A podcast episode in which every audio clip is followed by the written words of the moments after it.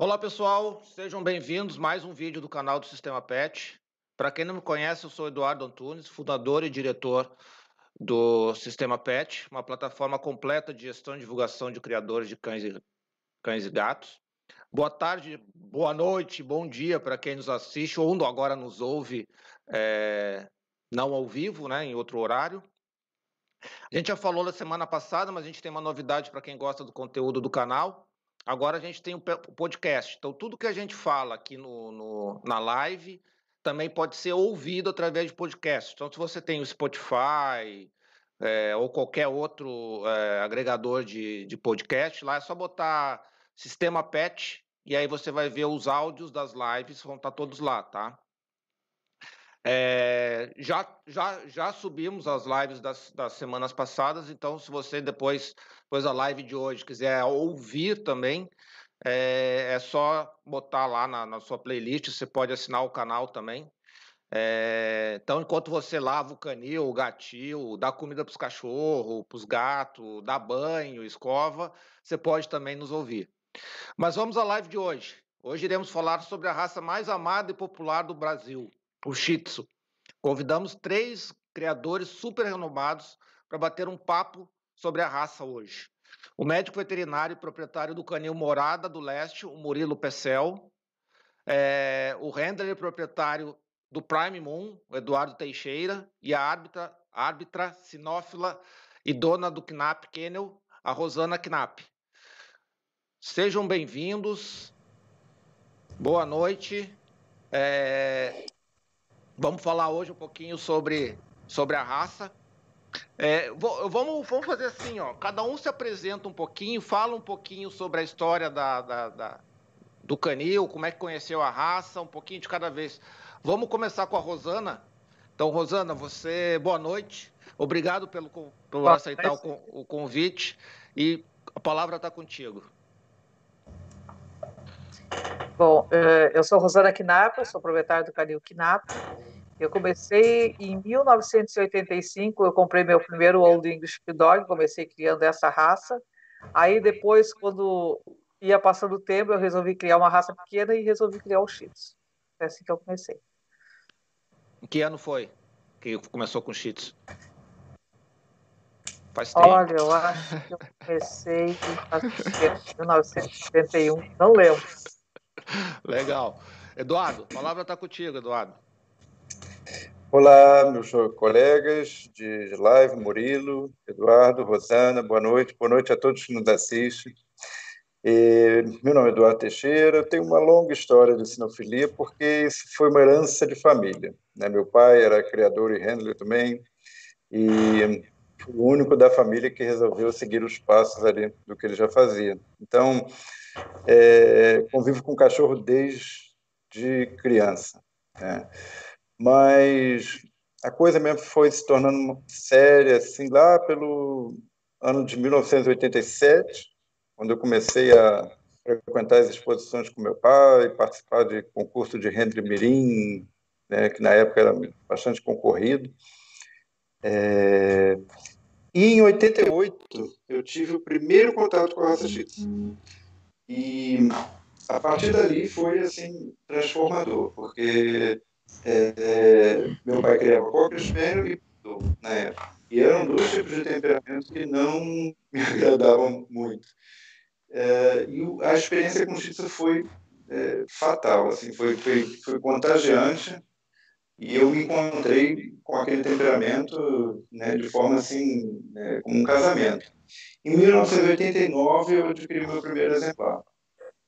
É, e a partir daí a gente não, eu não parei mais. Então, e agora em 2020 são 31 anos de X.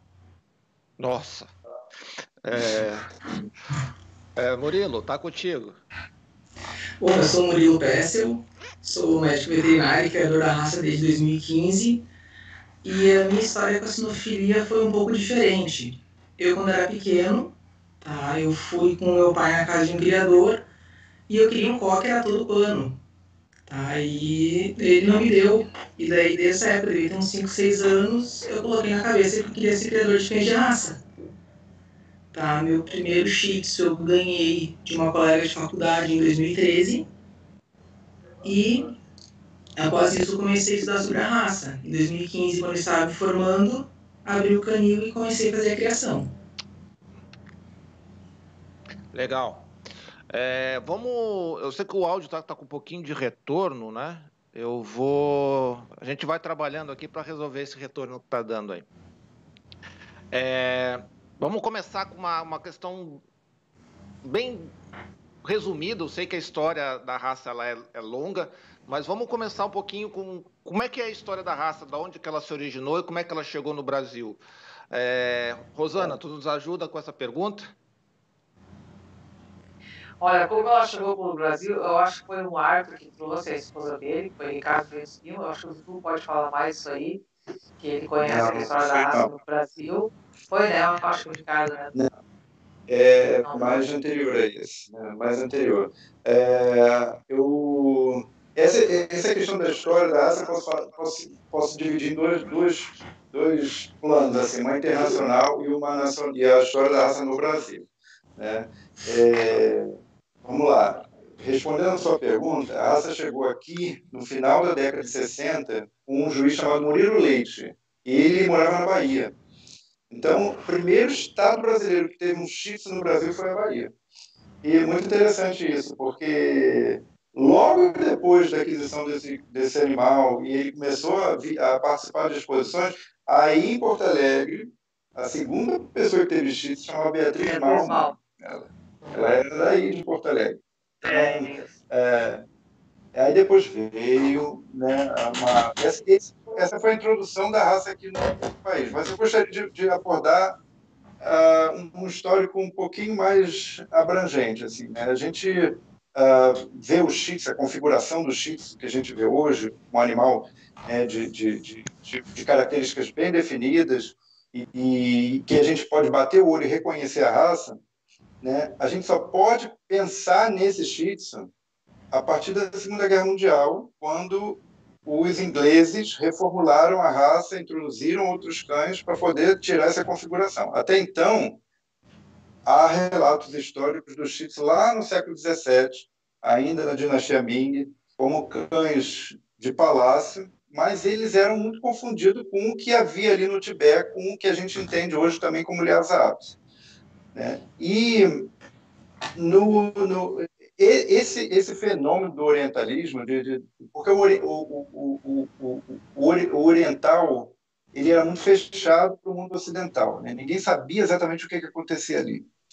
E com as grandes viagens, os, os grandes as viagens de exploração ao, orienta, ao orientalismo, né, que foi um movimento que, que, que, que surge aí desde o do final da década do, do, do século XVIII e vai se estender até a independência ali do, do, surgimento de outras nações no, no século XX, no final da, da Segunda Guerra Mundial, é, havia muita, muitas curiosidades né, sobre o, o, o que, que, havia ali como, é, da vida cotidiana, dos pets e tudo. Tem um historiador chamado Eduardo Said, que ele tem esse livro, Orientalismo, falando, esse, esse, nome, um esse nome, é bom, né, Eduardo? Esse nome é importante. Está na história. Ele tem um capítulo sobre cães muito interessante, ele, e, e ele, ele, ele fala da importância né, desses, dos cães palacianos, que eram cães de alerta. Né? E a gente tem essa memória ainda dos chips hoje como cão alerta. Então, uh, mas se você olhar fotos desses cães, pouco lembram Shih Tzu. Tá? Vai ter aí uma, uma dificuldade enorme para diferenciar o que, que era Shih Tzu, o que, que era, aliás, a Apson, porque eles eram muito parecidos mesmo. Né? E aí tinha um, um, um, um militar que foi muito, muito importante na, na, na, no final ali da, da, da, da invasão japonesa à China, que ele era inglês, e a esposa dele teve contato com alguns cães uh, da, na, ali da, do, esses supostos shih né? E ela se encanta e ela leva um plantel quase que de, de acho que foram oito ou nove cães para a Inglaterra e a partir dali ela começa a desenvolver né, uma, uma criação. Nesse, nesse estágio aí, no final do século XIX, o The Kennel Club, que é o Kennel Club da Inglaterra, ele começa a estabelecer regras para desenvolver um hobby que hoje a gente conhece como sinofilia, estabelecendo normas e regras para a criação de cães de raça pura. Né? Então, ah, ele vai determinar o que, que é, qual o papel do criador, qual o papel do, do, das raças caninas, o que, que deve ser preservado, o que, que não deve ser preservado, como é que deve ser criado, quais são os critérios para você é, desenvolver e criar uma raça canina, é, critérios alimentícios, critérios de, de uh, sobre, sobre o, que, o que preservar, o que seria mais importante. E, e essa, essa esposa do general, me fale o nome dela agora, mas ela é uma das que vai escrever esse, esse conjunto de normas e regras junto ali do, do, do Decano Club, da Inglaterra. E aí ela, ela joga isso tudo para experiência própria dela, nos Shih né? E ela traz o, o, o, a, a, contribuição de outras raças também para melhorar esse aspecto do Shih e marcar características nele que vão ser vão se tornar o Shih que a gente conhece hoje, né? com essas com a, com a, característica que ele tem hoje, que a gente bate o olho e reconhece que é uma raça né, pura ali. E aí o Decano Club vai escrever o primeiro padrão da raça Shih Né? Em 1859 houve, aconteceu a primeira exposição canina lá na Inglaterra. É, o Shih não participou, né, porque ele não tinha ainda um padrão estabelecido para dizer que aquilo era uma raça pura. E na exposição seguinte ele já entra né, participando ali da, da, da como, como um, um, cachorro mesmo de raça, né? E, e aí ela faz um trabalho fantástico, outras pessoas se encantam por esse trabalho ali na Inglaterra, começa a ver outros criadores, até que uh, no, no final ali da década de 50, como a ligação Inglaterra-Estados Unidos é muito forte, esses cachorros foram parar alguém, algum, algum é, é, interessado levou os cachorros para os Estados Unidos e aí a raça decolou. Né? Ah, legal. Uh, Mas assim, é, o, o, que que, o que que fez com que a raça se tornasse tão popular? E não é só tão popular no Brasil, ela é popular em vários lugares do mundo. Ela, ela é tá aí em top 5 em um, acho, dezenas de países, ela é uma raça extremamente popular. O que, que aconteceu para que ela se tornasse, é, ganhasse essa popularidade? Eu acredito falar... que é devido ao. Vamos, vamos deixar o Murilo falar um pouquinho. Amigos. Eu acredito que é devido ao comportamento da raça, tá? Que é um cão, que é um cão manso, é um cão companheiro, é um cão que não faz muito barulho, é um cão geralmente muito saudável. Eu acredito que são devido a esses fatores que se popularizou tão bem a raça no mundo e no Brasil também. Alguém quer complementar? É, é, Dudu, né? Não, eu, eu acho assim. Posso falar? Pode, claro. Eu acho assim, ó, que a raça, eu acho que ela ficou muito famosa. O que, que a gente vê em propaganda se vê que cães de cabeça redonda chamam mais atenção que outros. Eu acho que isso aí surgiu, uh, que deslanchou na raça. Assim, é um cão pequeno, peludo, um ótimo temperamento, como diz o Murilo. Tá? É um, um, cão calmo dentro de casa. Ele é um gato dentro de casa, na realidade, o X. Exatamente. E com aquele pelo sedoso, aquela cara com aqueles olhos redondos, aquilo ali chamou atenção, assim, por isso que deslanchou, eu acho, que essa raça. Nossa. É, para mim, é, temperamento que se adapta perfeitamente à família moderna, né? Que a gente vê aí é, é um cão que você pode ter em apartamento, é um cão que você pode ter em uma casa, é um cão que se adapta perfeitamente a qualquer espaço. E, e essa vida moderna que as pessoas precisam sair para trabalhar, voltar no final do, do, dia. Eles se adaptam perfeitamente a uma rotina familiar. Então é, é, é, fantástico assim o, como uma raça canina pode ser o ideal para as necessidades de hoje, de quem trabalha o dia inteiro fora e quer ter um animal de estimação. Então, essa popularização assim, caiu como luva. É, não foi necessário filme, né? Não, não, normalmente raças assim é, são alavancadas Sim. por filmes ou por alguma é. coisa que, né, que acontece. É com o Shih Tzu não aconteceu isso. Quer dizer, o Shih Tzu ganhou o seu espaço sozinho praticamente, né? Pelo que é. É verdade. E complementando a tudo que o Dudu falou, eu ainda acho que tem mais uma coisa que nós comentamos. O Shih Tzu, no ambiente familiar, ele se adapta muito bem. Ele sendo o único cão da casa, mas também convivendo com outros animais. Acredito que esse seja outro grande fator que influencia o sucesso dessa raça. É, aqui, isso que tu falou aqui, eu tenho um Shih Tzu, né? Não sei se vocês sabem, eu tenho um Shih Tzuzinho Lost. Sim. E, e ele se dá bem com. Tem mais duas cristas, dois cão de crista e mais um gato. Que vive todo mundo junto, todo mundo bem, sem problema nenhum. Agora é uma diferença de temperamento bem grande pro os cão de crista pro pro Shih Tzu, né? É, eu vou fazer uma pergunta aqui da Zilá Azevedo, de aproveitar aqui, é, vou fazer de novo aqui para o Dudu, é, até para não fugir muito do tema aqui. Quando e onde, como se definiu o padrão da raça? Né? Isso a gente acabou de falar, mas é só dar uma repetida ali rapidinho para Zilá. É, só quando, onde como se e, e como se definiu o padrão da raça? Zilá, boa noite, tudo bom? Sei que você estaria aí assistindo essa live. É, então, já, a gente já, já iniciou esse papo aqui falando sobre as origens né, da raça. O primeiro padrão da raça foi escrito em, na, na década de uh, ah, 30, na Inglaterra, e teve toda uma preocupação de, de estabelecer assim, determinados é, é, pontos que, que caracterizassem a raça mesmo como diferente do Lhasa apis. Né? A preocupação era, era, era, era diferenciar os dois porque havia muita confusão ali nesse momento. Então, esse primeiro padrão, né, escrito pelo Decano Club, que foi o, o, oficial e que ele serviu de modelo para o resto do mundo. A gente tem hoje padrões que têm uma diferença ou outra, dependendo do Kennel Club, aceitando alguma coisa ou outra e pontos de vista diferentes da maneira de, de se entender a raça. É, pelo, pela participação dessa raça em grupos né, diferentes. Na FCI a gente tem o X como cão de companhia, né, no grupo 9. A gente já tem o, ele como toy no, nos Estados Unidos, né, uh, e no Canadá ele é um não spot, é um cão não esportivo. Então, existem diferenças aí de funcionalidade para esses cães. Então, para isso, existe até uma adaptação ao padrão a essa funcionalidade.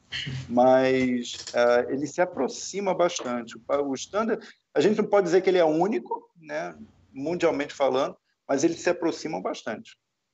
Ah, legal. É, já falando em termos de popularização, é, quais são na, na, na visão aí de, de vocês quais são os maiores. É, o, o que está acontecendo com o, o, o Shih Tzu em termos em pontos positivos e negativos com relação à popularização? É, o que está trazendo? O que está. É, é, isso, isso, tem lado bom, tem lado ruim? Gostaria que vocês comentassem um pouquinho a respeito da, dos impactos da popularização na, na raça. Começando com a Rosane. Eu acho assim, a popularização da raça trouxe tivesse as pessoas criando a raça, tá? começaram a criar, uh, alguns criando bem, outros não, outros só canis comerciais. Eles acasalavam cães, uh, por exemplo, assim, tinha gente que tinha um shih, hoje, por exemplo, tem gente que tem um shih tzu, acasala com o cachorro da esquina lá, do, do vizinho dele que tem um shih tzu, ele não sabe nem o que, que vai nascer. Eu vejo diversas fêmeas morrendo em parto, porque são, são cães acostumados dentro de casa, não são não é que nem a gente que cria, a gente sabe que, qual é o cão que pode ser acasalado. Então as pessoas estão utilizando muito isso, são está muito tendo acasalamento por cores, tá? Uh, todo mundo diz assim, ah, o Shih Tzu figo dá um problema. Não, ele não é um problema. O problema é que antigamente, uh, o Dudu está aqui para me dizer também, raramente nascia um Shih Tzu fígado numa ninhada. O que acontece agora? Eles pegaram o fígado, acasalaram com fígado, com chocolate, são cores recessivas, começou a nascer vários filhotes, dessas cores.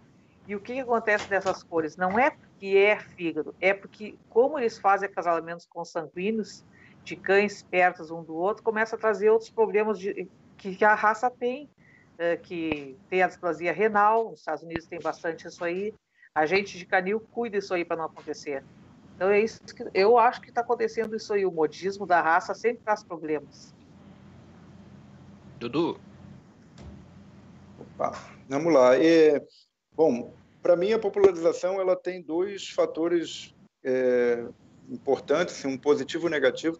O, o, eu começo eu, pelo o positivo é porque é uma raça que é, passa a ser conhecida né, e, e, adorada quando ela é realmente é, é reconhecida em sua essência, ali pelo que ela se propõe a, a fazer, como cão de companhia, é um temperamento dócil, um temperamento extremamente é, familiar. E, e, o lado né, mais pessimista dessa história é o surgimento de criadores comerciais que, uh, uh, infelizmente, numa sociedade capitalista, né, é, a gente vê a tendência a tudo que se aproxima para o lucro, as pessoas irem em busca disso. Né? E aí o que, que acontece? É, você percebe que esses criadores se distanciam muito do, do propósito do que é ser um criador. Né? Que quando você é, se se, se é, aceita é, a, a, a, criação de cães com o, o, o, propósito de aprimoramento da raça, né, você não pode estar preocupado na cor que vai nascer, na marcação que vai nascer. Existe primeiro o cachorro. Né? Independente da, da, da, Você não avalia. Um criador que tem critérios, ele não vai avaliar o cão que ele vai ficar para permanecer no plantel dele que vai proporcionar é, qualidades ao plantel pela cor. É, ele primeiro vai avaliar inúmeros outros fatores, né? E, e, e, aí sim ele vai determinar se esse cão tem um potencial para permanecer no plantel e transmitir boas qualidades. O que acontece também é que o próprio consumidor, quem compra, é que é muito responsável por isso. Né? A falta de informação né, é, é, causa é, muito a destruição da raça. Por quê? É, as pessoas, como não é comum você ter um cachorro de olho verde, por exemplo, né, é um cão fora do padrão, quem tira resolve colocar essa questão como uma coisa rara, exótica.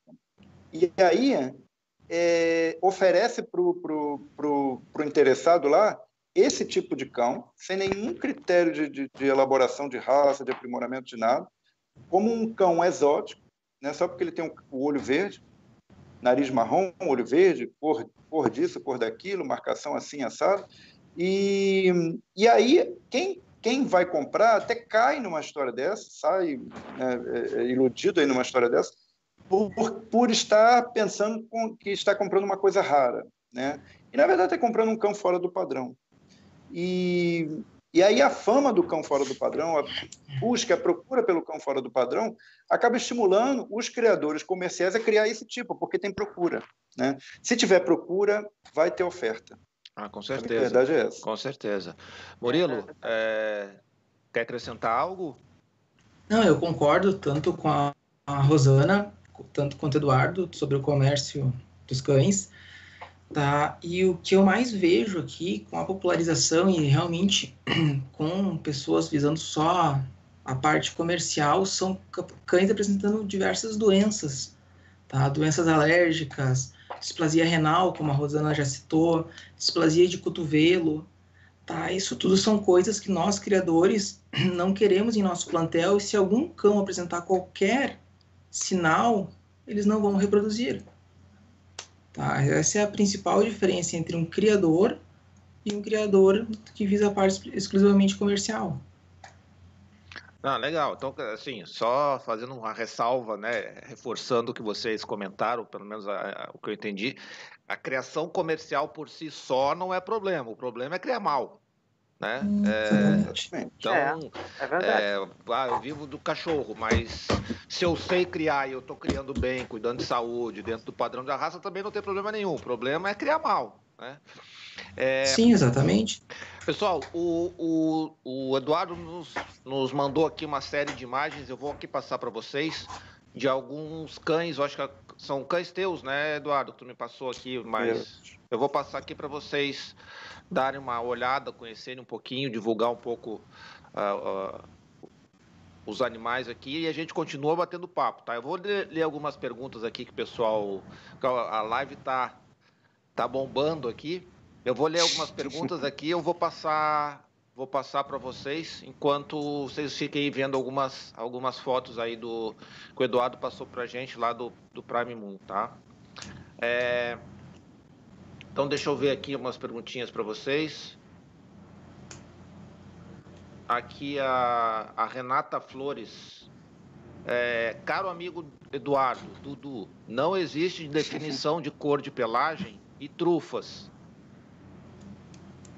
Não existe cor de definição? Não entendi. Isso é uma pergunta ou ela está é, afirmando? Não, não existe definição de cor de pelagem e trufas, Dudu. Ah, isso tudo está descrito no padrão. Né? O padrão da raça ele é o guia para o criador.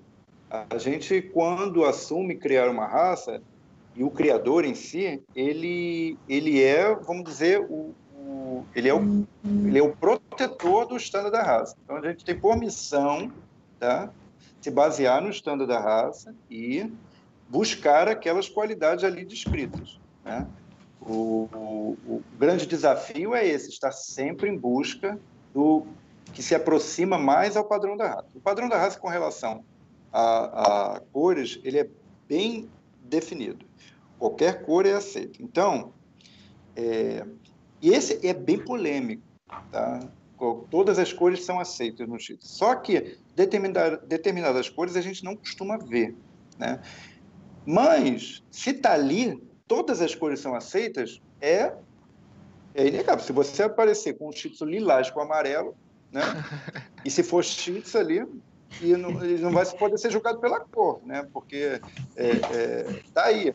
Mas existem as cores padrões da raça que, já, que a gente já está acostumado, que geneticamente é o que está estabelecido dentro do, da, da raça. Né? E, obviamente, como é que a gente chega nessas é, variantes de cor? A raça Shih ela não é uma raça é, é, vamos, uma raça ela, é, a raça Shih é uma raça elaborada. O que, que isso significa? Ela tem influência de outras raças nela, tá? Ela não é uma raça que surgiu né, na natureza e ninguém sabe a origem. Não, ela é uma raça elaborada. Ela surge do, do, do, do, cruza, do intercruzamento de outras raças para que ela possa é, é, é, se dar por si só. Né? E a partir desses intercruzamentos, ela vai se formar como a, a uma raça própria. Só que nesse, como ela é uma raça elaborada, ela traz problema dessas outras raças que foram introduzidas ali né? É, não só as qualidades, mas também vai trazer os problemas.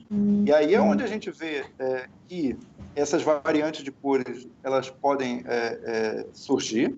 A gente tem é, genéticas, por exemplo, é, a gente sabe que os primeiros shih foram sólidos, tá? Eles eram de uma cor só. A raça não tinha essa variante parte colorida como a gente conhece agora. Com a introdução de novas raças, um gene espaçador de cor veio a, a, a, proporcionar partes brancas. Aí, nesse gene espaçador de cor, você tem determinadas partes do corpo no qual o branco é desejável. Né? Uma trufa no meio da testa, nos partes coloridos, a, a ponta da cauda branca também. E aí você tem, às vezes, no dorso do cão, maior espaçamento, mais colorido, mais pigmentado. Então, essa questão toda é uma questão que está relacionada à genética. Né?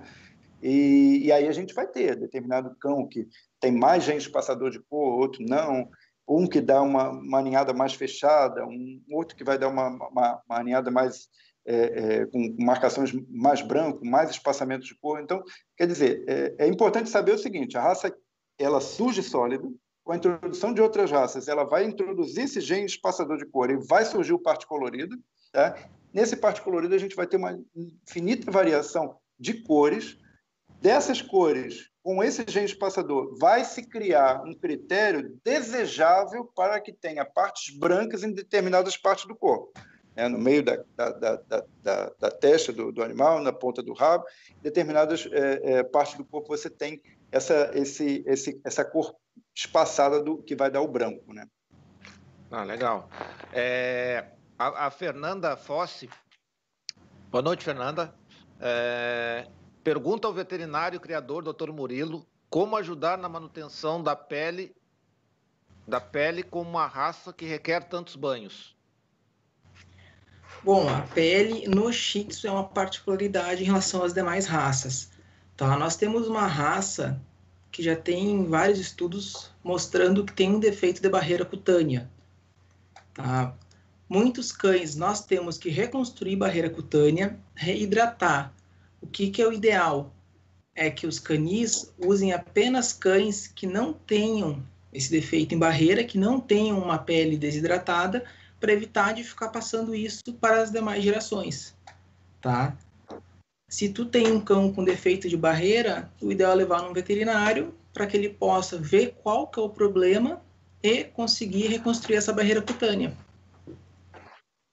Bacana. É, lembrando assim que o Shih Tzu também é, é, é um cão, além de ser é, é, bem comercializado, vamos chamar assim, ele é importante no mercado de banho tosa, né? Porque é uma raça peluda que requer é, banhos frequentes, né? Então ela, ela, é, é, ela é extremamente importante aí no, no, no, no na, vamos dizer assim, na indústria do, do banho tosa, né? É, é, Rosana, eu vou fazer uma pergunta aqui do Fabrício Christian de Souza Costa. Eu tenho uma pergunta. Qual a diferença entre o padrão europeu e o padrão americano e o canadense. Existe alguma vantagem estética entre o europeu e o americano? Uh, boa noite, Fabrício. É assim, ó. Todo mundo fala que ah, o teu cachorro é americano ou europeu. Na realidade, os cães são, os padrões são bem parecidos, muito parecidos. Diferencia na mordedura, que um aceita torqueso, o outro, o outro não aceita. Uh, só o canadense, que é um cão já é bem maior, que é o grupo não esportivo,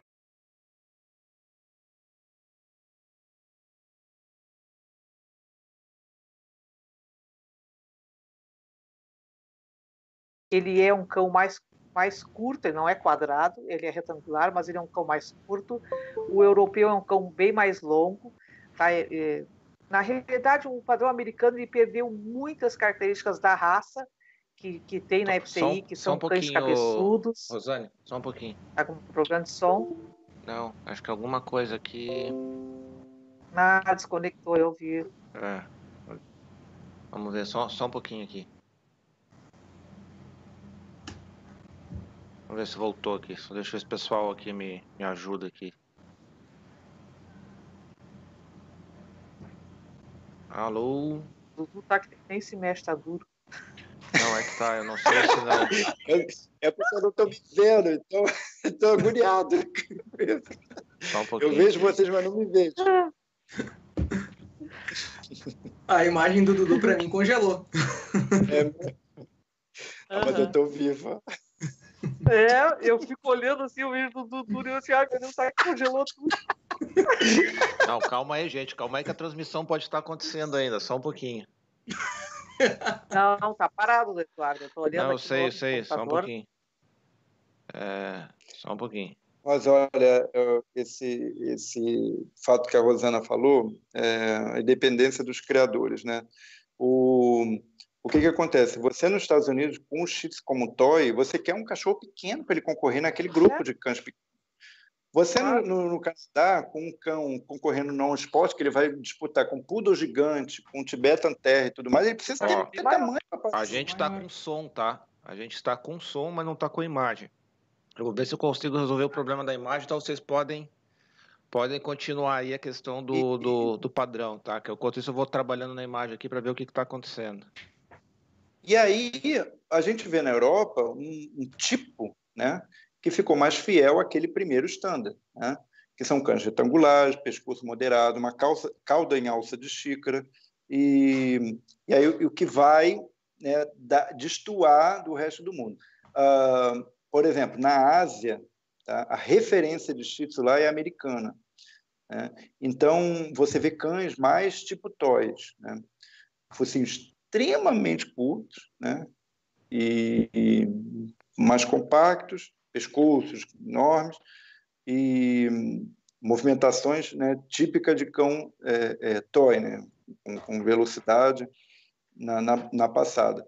E você já vê o cão europeu ali, despreocupado com essa questão de velocidade na movimentação, né, de, da, da, da, da complexidade, da, da questão da aparência. Eles não estão preocupados com marcação, eles estão preocupados com aquela com a preservação daquela outline. Né?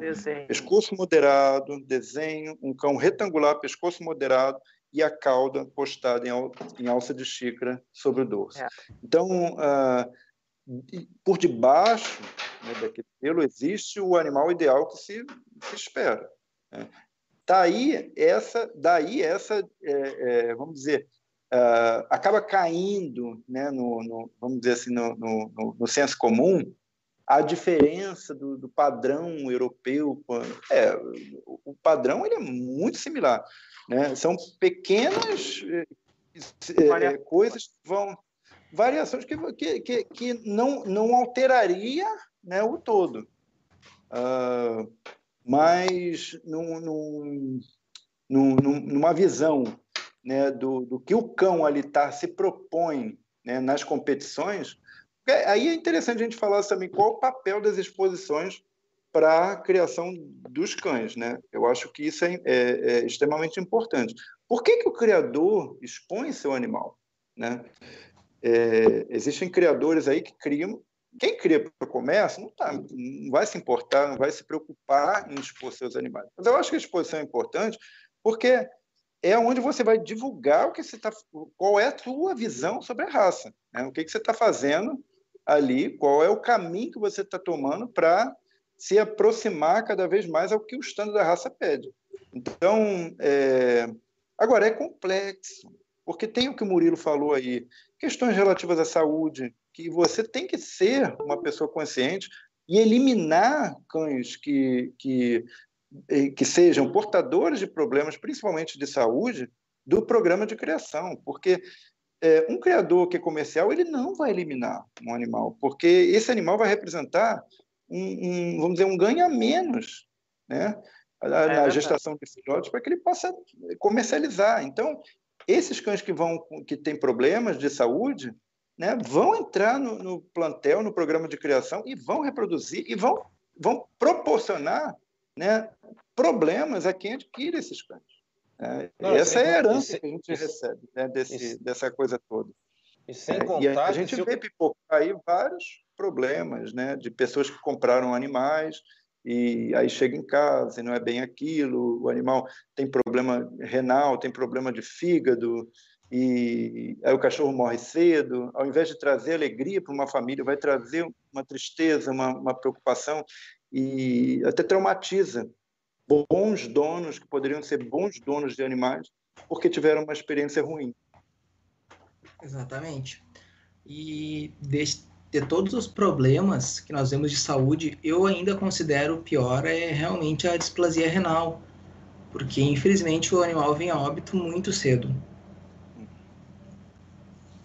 Eu não sei qual que é a opinião de você sobre isso também. Acham é. que é o pior problema que nós temos? Para mim, é, é, e é muito sofrido, né? Um, um displasia renal, porque é, ele sente dores, ele não, ele, ele, ele precisa de uma atenção especial, alimentação especial, é, cuidados assim que, que requer muita atenção. Então, e o animal sofre, né? E quem se propõe a criar de uma forma né, é, vamos dizer, decente, né, com um compromisso de aprimorar a raça, é, não quer botar no mundo cães que sejam portadores de um, de um problema de saúde como esse, né, porque é terrível, o animal sofre e eu acho que é, aí é, é, é, primordial que o criador assuma o compromisso realmente de eliminar um animal desse do, do programa de criação, né, para que evite que outras pessoas passem por uma experiência tão traumática como essa. É, pessoal, é, eu acho que conseguimos retornar aí com a imagem de todo mundo, com exceção do Dudu que está congelado. O Dudu está aparecendo o Luiz Fernando na, na, na, semana passada, mas ele tá, mas no caso o Eduardo está congelado mesmo, a imagem dele travou. Dudu, se tu quiser sair e voltar, tá é, de repente acho que a gente consegue destravar.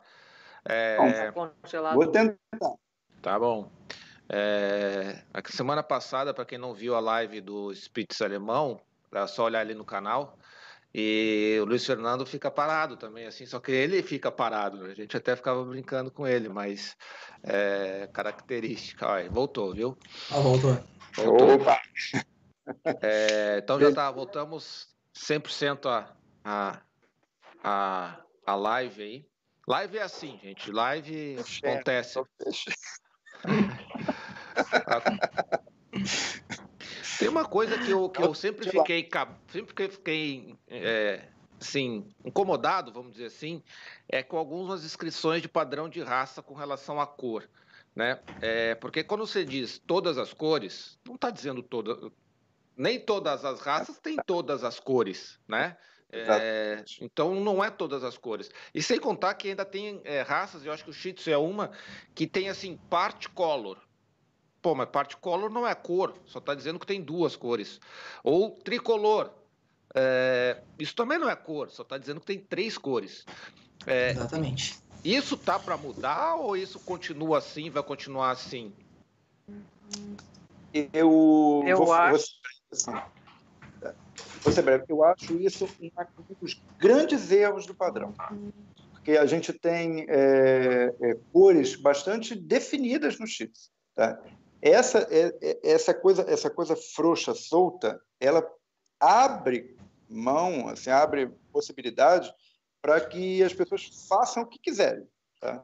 Então, e assim, e, e de fato, que condiciona muito o criador é a, a, a, vamos dizer a procura, né?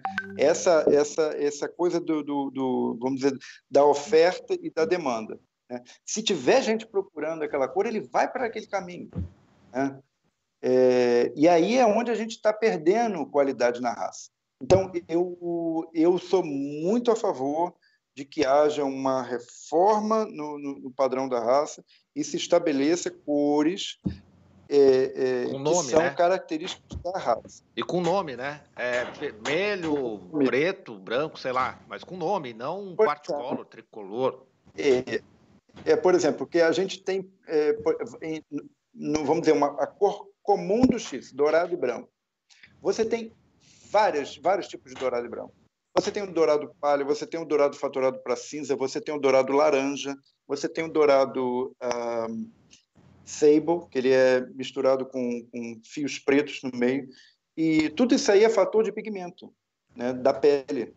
E que está encaixado ali. Não dá para você registrar com o nome da cor em específico.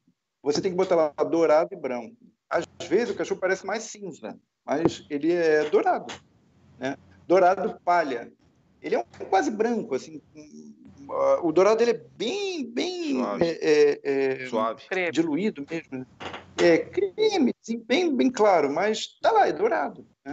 E você vê um laranja, dourado e branco também. Então, quer dizer, existem muitas variantes da, da cor dourada, você não pode especificar. E, e mas está tudo ali dentro. E eu, eu sinto muita falta de ter estabelecido no padrão as cores determinados para que haja um, uma, uma, padronização ali e, e, direcione o criador para fazer a coisa certa. Porque essa coisa de agir de acordo com a procura e a, e a, e a demanda é, é, é complicado. É, é, porque quando você deixa é. aberto assim, né, é, qualquer cor, daqui a pouco aparece um Merlin, e o cara vai dizer, não, mas aceita qualquer cor? Ótimo. Sim, exatamente. Mas, eu mesmo tem, aqui no, é. Pode falar. Eu mesmo aqui no Canil, eu não registro como particolor, nem como bicolor, nem como tricolor. Eu procuro especificar exatamente a cor, até registro bem próximo aos 90 dias. E uma coisa que me chamou a atenção esses dias, eu não sei se a Rosana e o Eduardo viram, é o Shih Tzu areia, gente. Vocês chegaram a ver essa denominação? Areia, branco, é, todas essas variedades. Eu, eu, eu tenho 31 anos de raça. Eu nunca vi um Shih Tzu todo branco. Nunca eu também não. Nunca vi. Nunca vi na minha vida, assim. Eu já tive discutindo isso com criadores que têm mais tempo do que eu, muito mais tempo do que eu. falei assim, em toda a sua vida, toda a sua história, você já viu um Shih todo branco, pigmentado? Assim, e a pessoa falou assim, Nem... Eu já vi, assim, muito fator de espaçamento de cor, né? Muito branco, mas estava lá, uma pinta de uma, uma cor ou de outra, especificando que ali tem aquele pigmento. Agora, todo, todo, todo branco, é, é eu, eu nunca vi. Pessoal, é, eu não sei se alguém tem mais a, a, querendo acrescentar, porque assim, a gente já está com 40. Papo bom corre rápido, né? A gente já está com 45 minutos Nossa, de live. Tá.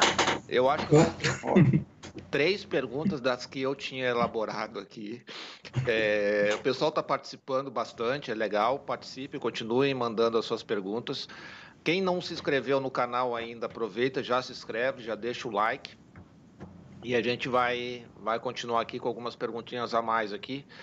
Deixa eu ver aqui se tem mais algumas perguntas do pessoal aqui. Porque assim, é legal a pergunta do pessoal também, porque é, é, a gente interage com todo mundo, essa é uma das grandes vantagens da live, né? É... Isso aqui eu acho que a Rosane pode responder legal aqui, ó. A Isa Mota, do Canil LHD. Opa, fugiu aqui.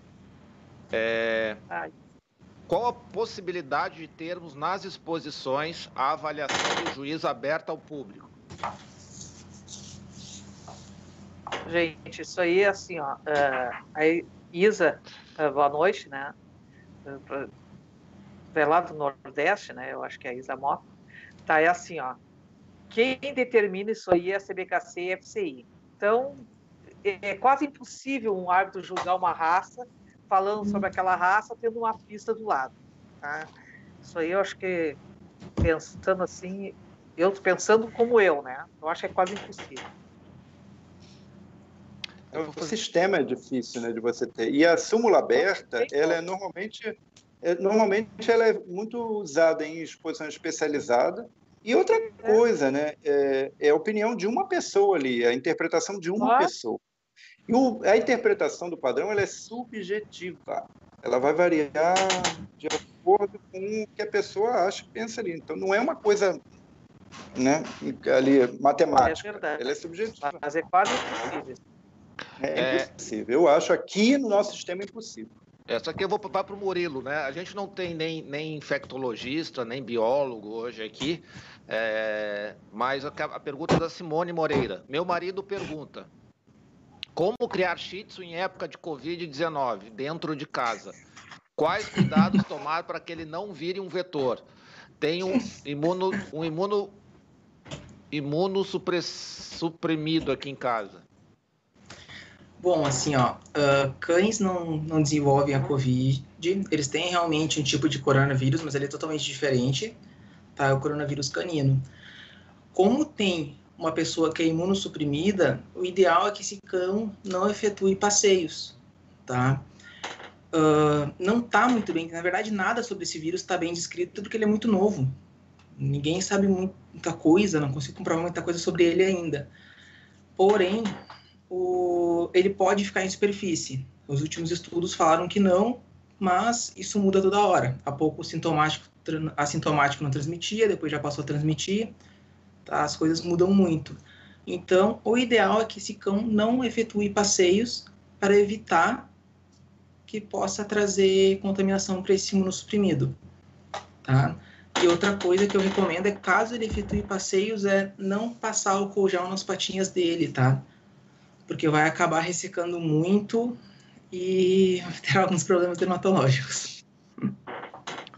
Legal. Até a questão de a gente, aqui o núcleo de mercado pet da Associação Comercial Industrial aqui de Floripa liberou um material.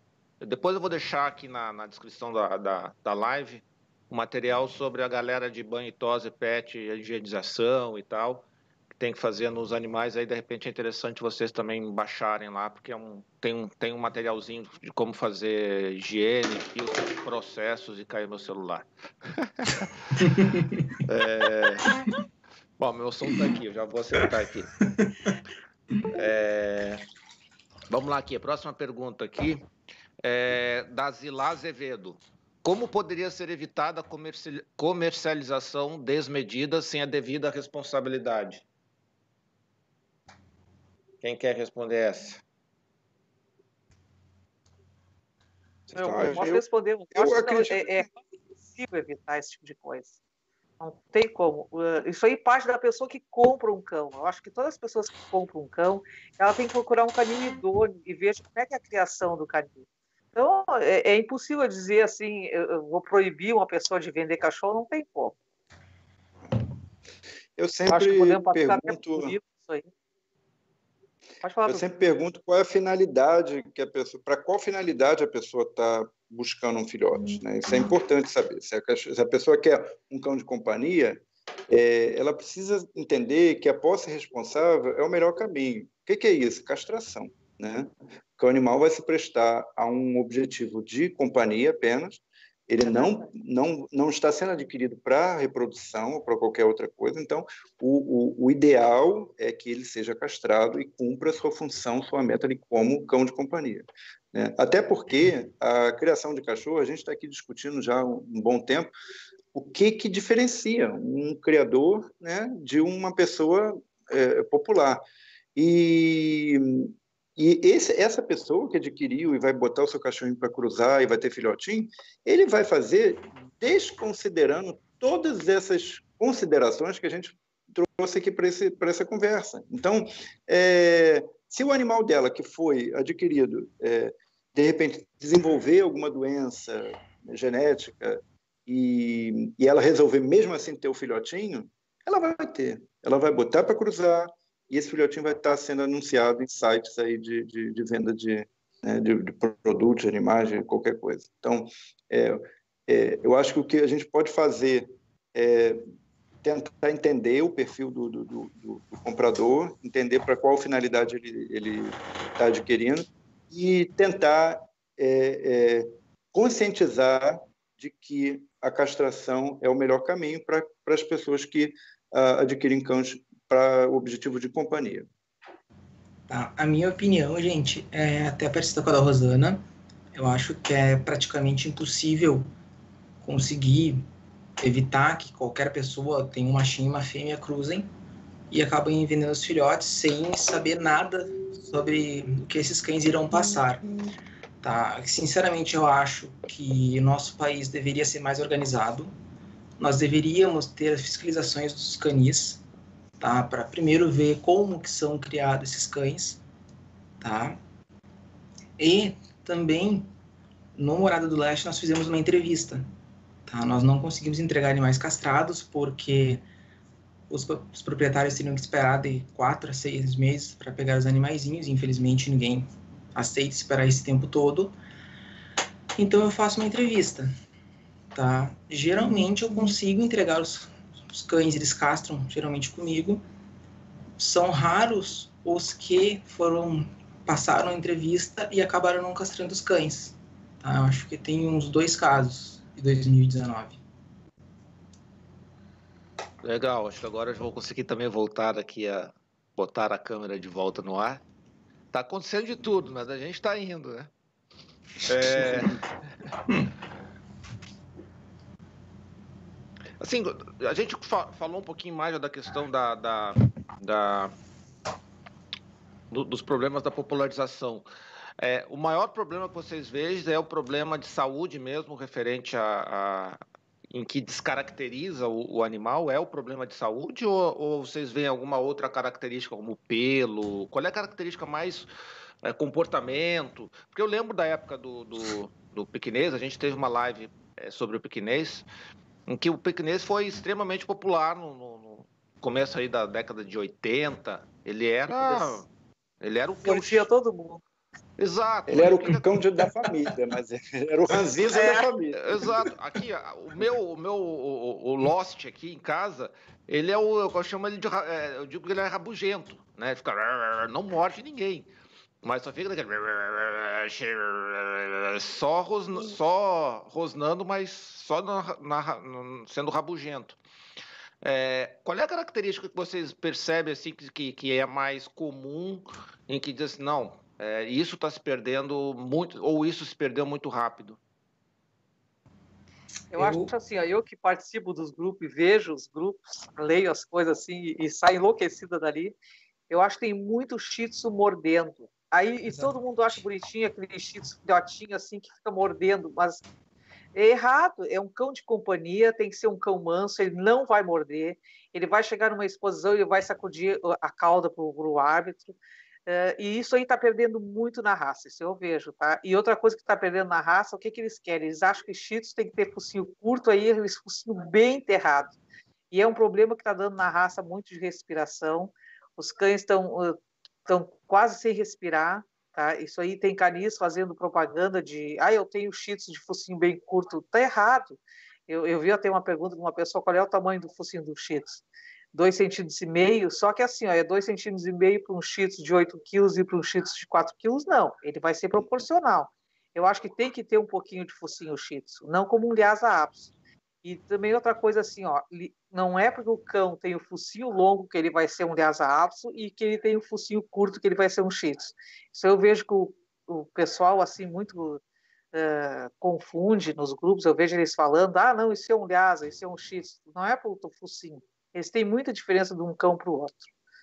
É isso aí que eu posso dizer, Eduardo, que eu estava horas pensando em falar. Isso eu concordo plenamente contigo, Rosana. Eu acho que o principal que nós, que eu pelo menos tenho visto, são os agressivos. Tá? Realmente, estrutura se perde, problemas de saúde também acabam vindo, mas o que eu mais vejo é a agressividade de alguns cães. Ah, legal. Eu concordo com os dois outros colegas aí. Também acho que o principal desvio é o temperamento. Né? A gente vê e, e, o temperamento ele vai ditar, porque você vive com o cachorro. É, é o dia a dia ali. Então, um cachorro que morde, que, é, que a gente sabe que o Shih Tzu é uma raça é, é, silenciosa, um cão latidor, um cão mordedor de medo às vezes, né? Isso é muito difícil de você conviver no dia não, legal. Eu vou aproveitar umas perguntas aqui, que eu acho que tem um pessoal de, de, de banho e tosa, né? Porque é uma raça, como, como falei, é uma raça bem, bem popular. Então aqui tem a, a, a, a Greta Pignon Claramonte, queremos outra live de Shih Tzu. De repente fazemos outra live de Shih Tzu, porque eu não fiz praticamente pergunta. Não fiz nem um décimo das perguntas que eu tinha, que eu passei para eles aqui, e, então, e a gente já está em uma hora de live, né? É... Te falei que eu gostava de falar. Mas o pessoal também está participando, né? O pessoal está interagindo, tá, tá, tá bacana aqui. A, a, a Isa Mota novamente aqui do canil LHD, tem tosador que corta os pelos entre os olhos dos shih tzus. Qual o dano ao cão dessa ação? Bom, posso? Pode, pode, podem. Bom, assim, ó, nós, nesses cães que acabam cortando os pelos ali próximo ao focinho, nós acabamos tendo alguns problemas oftálmicos, tá? O pelo pode começar a cutucar o olho, pode começar a fazer melanose, já vi caso do pelo acabar cutucando, do cachorro coçar e ulcerar. A minha opinião sobre o Shih Tzu é não cortar esse pelo e deixar ele crescer e cair. Tá? Que assim ele não vai ficar entrando dentro do olho e causando esses problemas oculares. Perfeito. É, a Joana Wellington. Olá, sou de estética e tenho um devido cuidado com o ouvido do Shih Tzu por, por ser peludo, muitos banhos e tosas não limpam os ouvidos e isso causa muito otite. Quem uh, alguém quer comentar? Na, na realidade, nós temos uma teoria tá? na dermatologia veterinária que a orelha boa não se limpa.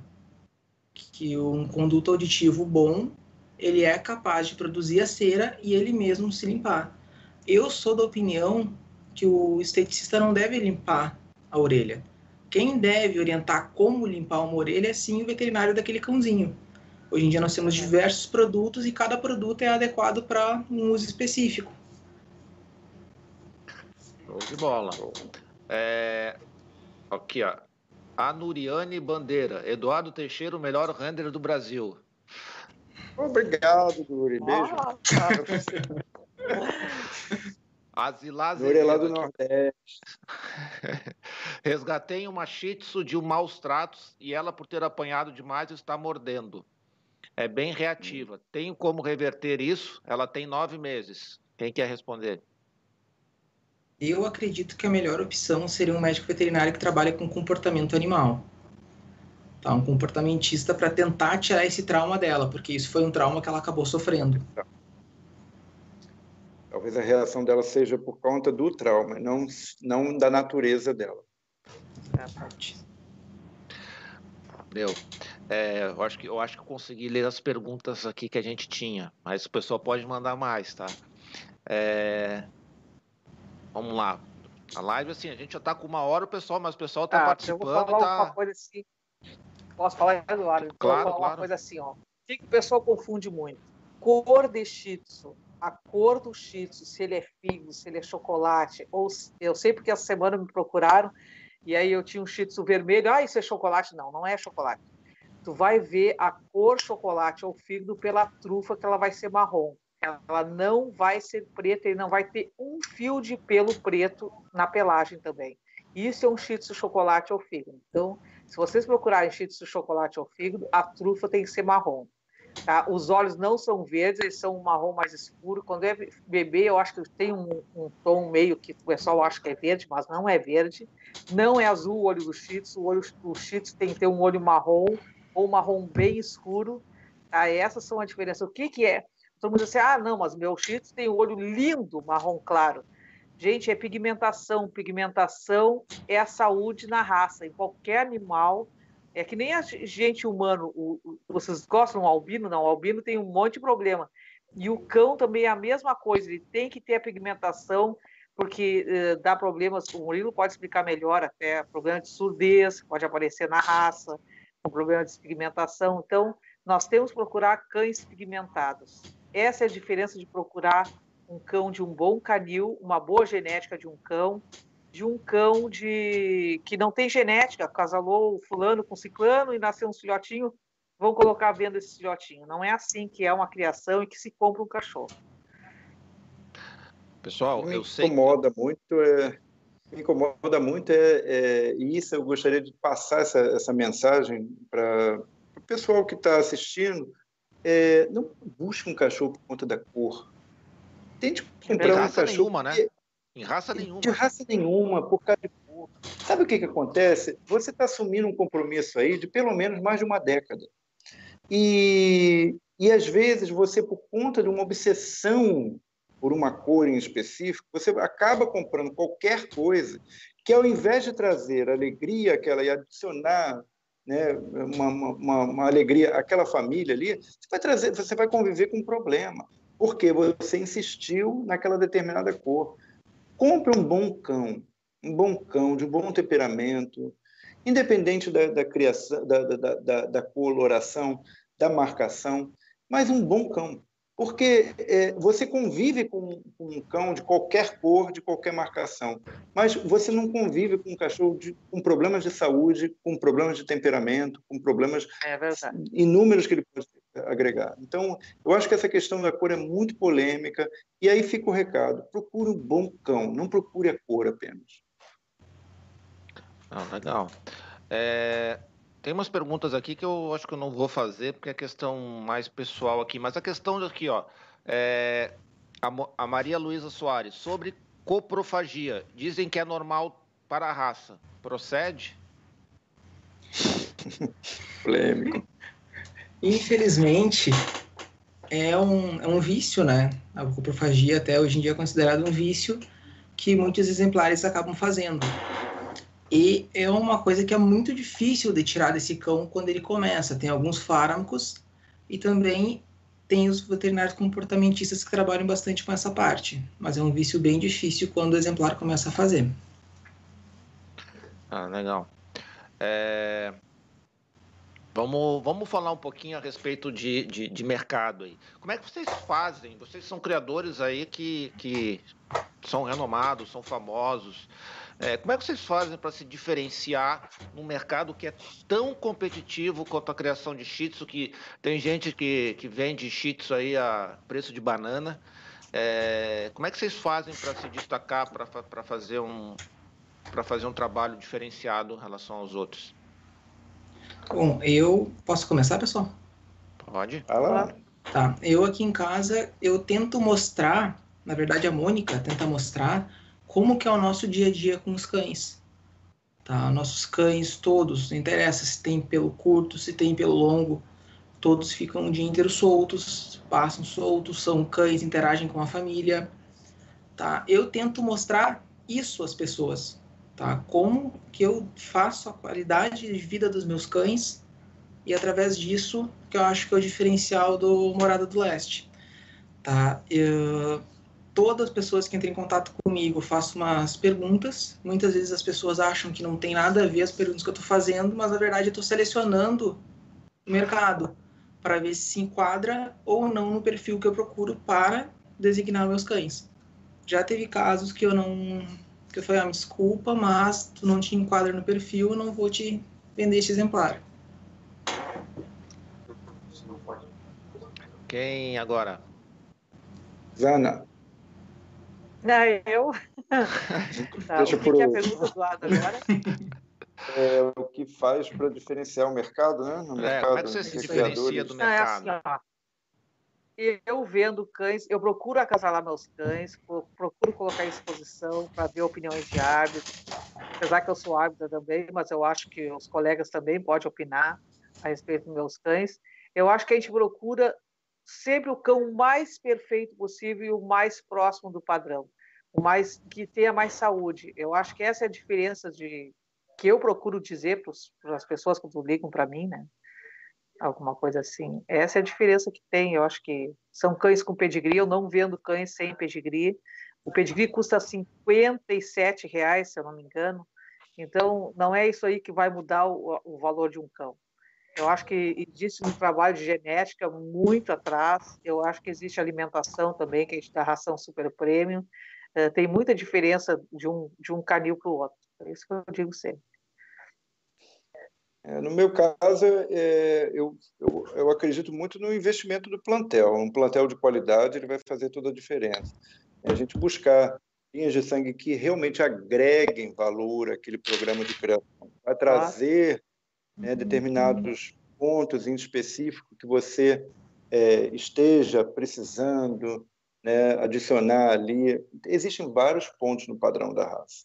E, às vezes, a gente precisa é, ir em busca de animais fora para que ele traga esse potencial genético para, para o seu programa de criação e, a partir dali, você reforçar aquele trabalho que você vem fazendo em busca de aprimorar o, o, o animal. E isso traz o trabalho de muita gente séria né, por, por trás disso. Né? Uh, uh, você uh, adquirindo e adicionando linhas de sangue no seu programa de criação, com o objetivo de, de, de, de melhorar, é, você não só está trazendo o trabalho de outros, mas também é, é, em termos de, de conformação né, do animal, mas também em termos genéticos de saúde. Esses criadores também são criadores responsáveis que são capazes de eliminar problemas genéticos de saúde do seu programa de criação. Então, eu acho que um plantel é, bem formado, ele, é, ele, ele tem o seu, seu valor, é, há muito investimento aí,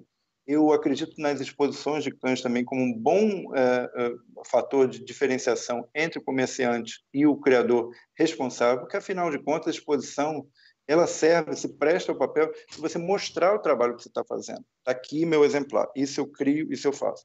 Tá? Um cão bem cuidado, um cão que tem um grooming, um, que tem um cuidado com a pelagem e tudo mais, isso de, de, vai definir o quanto de tempo o criador se dedica àquele animal é, ele é importante. Para ele chegar àquele estado de pelagem, aquele, é porque o criador dedicou-se seu tempo a transformá-lo naquilo ali, porque sozinho ele não se escova, ele também não se banha, é, ele precisa de uma mão ali para manusear. Então, é, as exposições, elas também têm esse, esse propósito de passar pela opinião de vários, né, é, é, várias pessoas, a gente já tratou isso aqui no início da live, a opinião do ato ela é subjetiva em termos de, de, de uh, de compreensão do, do, do, padrão, tá? nem todo mundo vai ter a, a mesma opinião, mas é, é, nas exposições existem fatores que eu acho que são preponderantes para determinar a qualidade de uma criação. Afinal de contas, você está ali né, expondo o produto de todo o seu investimento, de todo o seu conhecimento em termos de, de, de, de criação. E isso vai fazer a diferença. É, vai fazer diferença porque você mostra ali um trabalho bem realizado, bem feito. Oh, bacana. Pessoal, a gente já está com uma hora, uma hora e dez. Vou fazer mais algumas últimas perguntas. Talvez não, a gente não faça todas as perguntas que o pessoal está passando no chat, é, mas vamos, vamos lá. Com relação à questão de manejo, Tá? Existe, alguns, existe algum cuidado, ou quais são os cuidados é, principais na, na criação do Shih Tzu?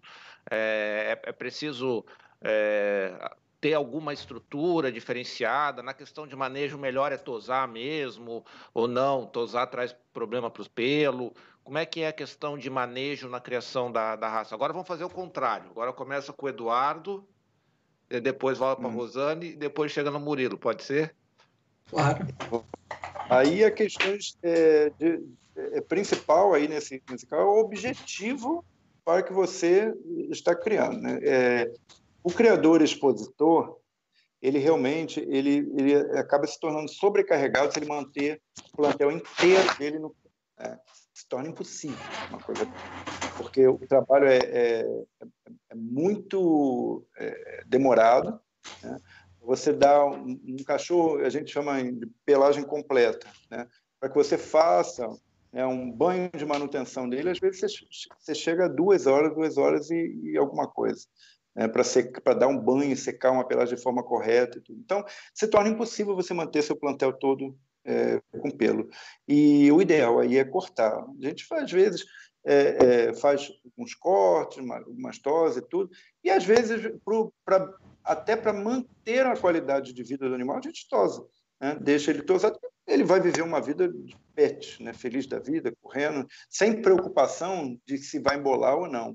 Agora, os cães que são de competição, eles precisam ter um cuidado mais especial, porque, afinal de contas, a pelagem quebra, arrebenta, embola. Né? Se você é, permitir com que ele tenha né, esse tipo de vida o tempo todo, né, é, se torna prejudicial. É óbvio que isso não quer dizer que um animal que vai para a exposição não possa ter uma vida pet. Não, não é isso. Uma, uma vida pet que eu digo, uma vida com liberdade. Não é isso. Tá? É, muita gente fala, ah, eu, é, o cão de exposição sofre porque ele é engaiolado. Não é isso. É, isso é muito, vamos dizer, uma mentalidade ultrapassada. Até porque o cão que ele fica enjaulado o tempo todo, porque ele é de exposição, ele vai perder em outros aspectos do temperamento, porque é um cão que não vai conhecer o mundo. Então, quando ele pisar no chão, é uma outra realidade e ele vai reagir de forma diferente. Ele precisa interagir com as pessoas, precisa estar solto, precisa conhecer as coisas. Porque senão, quando chega na exposição, ele está apavorado, ele não vai andar. Né? Não vai se mostrar de uma forma é, glamurosa, se exibir né? com, com, com, um brilho ali que exige as competições. Então, uh, uh, existe sim uma diferença entre o cão é, os reprodutores e matrizes que já estão se prestando a esse papel dentro do plantel. Tá? É, eu tenho minha pet querida, eu tenho uma cachorra que tem 18 anos, mora comigo dentro de casa, que é a paixão da minha vida, né? Tá velhinha, tá ali, mas ela tá comigo e vai até o fim.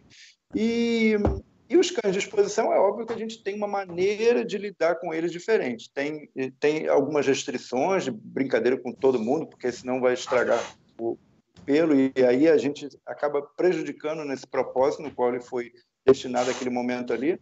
Mas é, é, esses cães também chega a hora deles terem uma recompensa. Né? Quando termina as competições, normalmente a gente corta o pelo e deixa eles viverem uma vida né, com todo o reconhecimento aí do que eles se propuseram a fazer antes.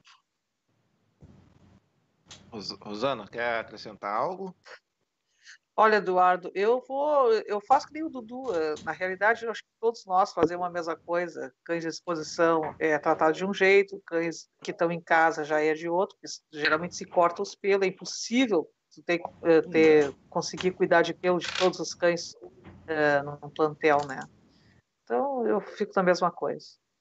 Isso requer mão de obra, isso requer. É, é muito. muito é, porque dá muito trabalho. Vou passar a pergunta para o Murilo e acrescentar o seguinte: calor é um problema? Ou frio? Uh, o pelo é isolante térmico, então o cachorro. Uh, isso é uma pergunta que me fazem muito na clínica, tá? Porque eu, sinceramente, eu gosto shih tzu peludo.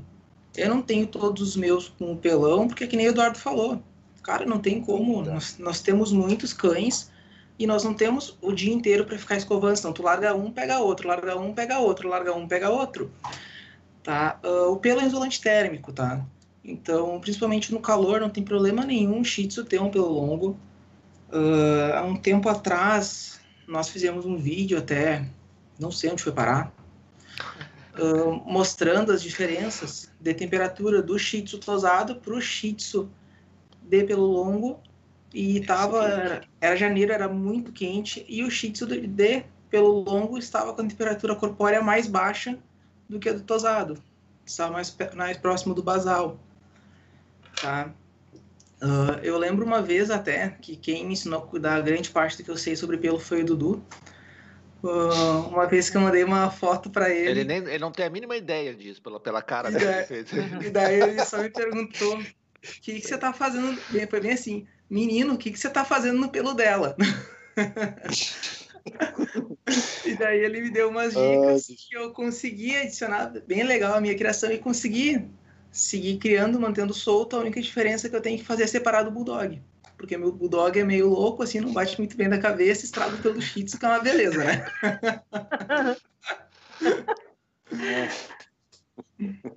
Aqui eu tenho Yorks também. Os Yorks são, são terríveis, né? Terríveis. Eles pegam os Tzu para um lado, pelo outro, puxa, fazem fazem cabo de guerra com pelo, são terríveis. Mas, é, aqui é, são as é, cristas que fazem isso que são os iocos, os iocos são terríveis. Ah, eu vou fazer uma pergunta aqui da, Mer da Mercy Santos, é, que ela tá, tá, tá insistindo aqui, então eu vou fazer a pergunta dela aqui. E as matrizes, quando ficam velhas, como vocês tratam? Eu castro e fico com elas. Ah, eu até ano passado, eu, nós tivemos uma reformulação no canil, que foi quando eu estava com as matrizes com, de 4 a 6 anos, nós castramos todas. E eu acabo ficando com elas porque realmente eu me apego muito aos meus cães e não consigo doar. Fico para mim. Fica dentro de casa convivendo conosco. Hoje em dia, dentro de casa, tem seis cães. Às vezes a gente olha pro sofá e só cachorro não tem espaço. Dudu? É, depende, depende do, do, do, plantel, né? Meu, meu plantel é um plantel um pouco mais extenso eu crio há muitos anos, realmente não tem condição de ficar com o animal o tempo todo. Quando elas, elas chegam a uma idade avançada para a reprodução, eu também castro e dou. Minha família inteira tem cachorro. Doados, né, são, é, é, minha tia tem cachorro, minha prima tem cachorro, é, meu irmão tem cachorro, minha mãe tem cachorro, todo mundo tem cachorro. Tudo veio daqui, tudo castrado, tudo, tudo doado do, do, do plantel. Então, é, de alguma forma, eu continuo tendo acesso a esses cães e sabendo da, da qualidade de vida, da continuação, né, do, do, de como eles uh, uh, ficaram, porque não é, é, é, eu acho que é muito cruel, né, essa, essa pensar nessa fase, né, de uh, é, as pessoas acham que o criador ele é um, vamos dizer assim, cruel em doar um animal porque ele não presta mais, né, para não atende mais a condição de padreador ou matriz ali. Às vezes, você, como você segue num objetivo de aprimorar ali, eu acho que é importante você renovar o plantel, é, adquirindo novas linhas de sangue ou, ou, ou, ficando com cães, repondo ali o plantel para que você possa dar seguimento né, ao trabalho e proporcionando a esses cães que saíram do programa de criação uma boa qualidade de vida. Às vezes até com mais atenção do que você poderia dar em casa, porque eles vão ser cães únicos dentro daquele lar, e, e com isso a qualidade de vida deles dá um salto até muito maior. Então, não é questão do que o criador ali naquele momento está abandonando o seu animal, mas sim que ele está pensando numa melhor qualidade de vida para aquele animal. Obviamente que não é assim também, doa para qualquer um. Né? Ah, tchau, some da minha frente. Não é assim. Né? Existe uma preocupação para onde vai, para quem vai, qual, qual, qual, é a proposta de vida que, esse, que, essa pessoa vai oferecer esse animal, se ela tem condição de, de, de, de, de uh, uh, sustentar esse animal com uma boa ração, com um atendimento veterinário. Então, tudo isso a gente leva em consideração. Eu acho que isso é, uma, é até uma prova de amor ali né, ao animal, porque você vai estar proporcionando a ele uma, uma boa qualidade de vida. Né? Agora eu posso falar? Bom, eu concordo com tudo que o Dudu falou. Assim, eu já pensei em doar também, mas eu olho para a cara das cadelas e fico morrendo de pena e não dou para ninguém. Fico com elas, tá? Tô com eu cachorro velhinho, eu tô mais velha aqui em casa do que Shih novo, né? Mas uh, eu concordo com o Dudu, eu acho que o cão. Uh, a gente tem muitos cães, então assim, ó, tu não consegue dar atenção para quem tem um cachorro em casa. Não é a mesma coisa. A gente pode dizer, eu sento lá fora, brinco com eles, mas não é a mesma coisa. Saio de viagem, fico pensando, coitadinhos, ficaram sozinhos. Mas eu acho que se tu der uma pessoa que vá cuidar bem, que a gente conhece tudo, eu acho que não tem problema nenhum. Já tentei fazer isso, não consegui. Eu tô com meu velho aqui, tô com um que não enxerga, não ouve, é, ele come e aí eu solto ele lá fora, o coitado vai deitar lá num canto no frio. Quer dizer, ele, coitado, ele tá totalmente gagá, né? Mas uh, eu acho que se ele tivesse com uma pessoa assim que ficasse o dia inteiro fazendo carinho nele, então eu pego ele, às vezes faço carinho, ele chora, mas uh, eu acho que se doar para uma pessoa que vá cuidar mesmo, eu acho que é mais saudável do que a gente ficar com eles todos. Não, legal. É, eu vou fazer umas perguntinhas aqui, porque essas eu acho que eu tenho que fazer, tá? É, vamos tentar, vamos tentar ser mais sucinto aqui. Pra, a, a, acredito que dá para fazer ser sucinto.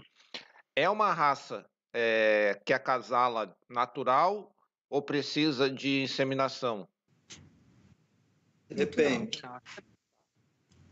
Eu nunca tive problema de. Ah, eu, eu... acho que precisa ser inseminado aqui. Eu só faço inseminação quando eu vendo cobertura, mas os meus, natural, bem tranquilo.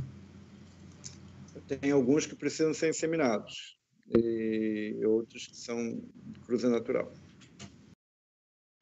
Legal. E partos naturais ou partos é, cesárea? Depende. Isso eu acho que é muito específico de cada cadela. Eu tenho uma que já teve dois partos e o terceiro, quando for ter, eu já estou até preparado para cesárea. Tá? Uh, primeiro e segundo eu tentei induzir, não deu certo, terminou em cesárea.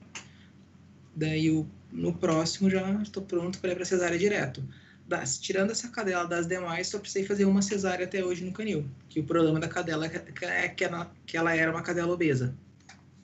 Isso, a obesidade que tem na raça faz isso tem muito eu por, pelo menos no meu histórico assim, na minha no meu caso eu tive muito poucos casos de cesárea até hoje assim, muito pouco mesmo. Mas normalmente eu, eu, eu dou muita sorte parto natural e, e, e, às vezes que foram por cesárea né, foram cadelas complicadas cadelas que ali mesmo, naquele momento, já, ele, já, já decidi por eliminá-las do programa de criação, porque sabia que, que esse ia ser um, um, um, trabalho constante, e aí ali definiu. Mas poucos casos de cesárea, a maioria é parto natural. E com relação a, a, tamanho de ninhada, eu sei que ah, pode ter um ou pode ter dez, sei lá. Mas vamos dizer, a média seria ficaria em, em, em torno de quantos? Eu já tive um filhote, já tive uma fêmea que teve nove filhotes. Cheguei a tirar foto, assim, eu, eu, eu imaginava que Cheetos teria três filhotes, quatro. Eu cheguei a tirar, fazer um vídeo, foto, assim, porque assim, ah, ninguém vai acreditar que uma cadela teve nove filhotes. Mas existe isso. Geralmente as cachorras, quando são menorzinhas, elas têm um filhote, dois, que é o que elas podem ter, eu acho, né? Eu já tive uma que teve um também, até foi de uma inseminação que eu fiz. E o máximo que eu tive aqui foram sete. Tá? Acredito Sim, que a minha média seja cinco. Eu tive uma que na primeira ninhada deu um filhote, ela está agora com uma ninhada agora de sete. Então, quer dizer, é, o, que, o que, que, que pode diferenciar aí, né? Eu, normalmente, a minha média são quatro filhotes. É, é. Eu acho é ótimo, porque quatro filhotes cria bem, você não precisa ficar noites e noites sem ninguém trocando de teta, aquela coisa toda que, que é muito desgastante. Agora, é tem ninhadas e ninhadas, né? Eu, eu adoro quando uma ninhada com quatro filhotes fortes, pegam na teta, dali só decola, é uma maravilha. Pessoal, como é que vocês veem a, a, a, a criação do Shih Tzu aí no, no médio e longo prazo aí?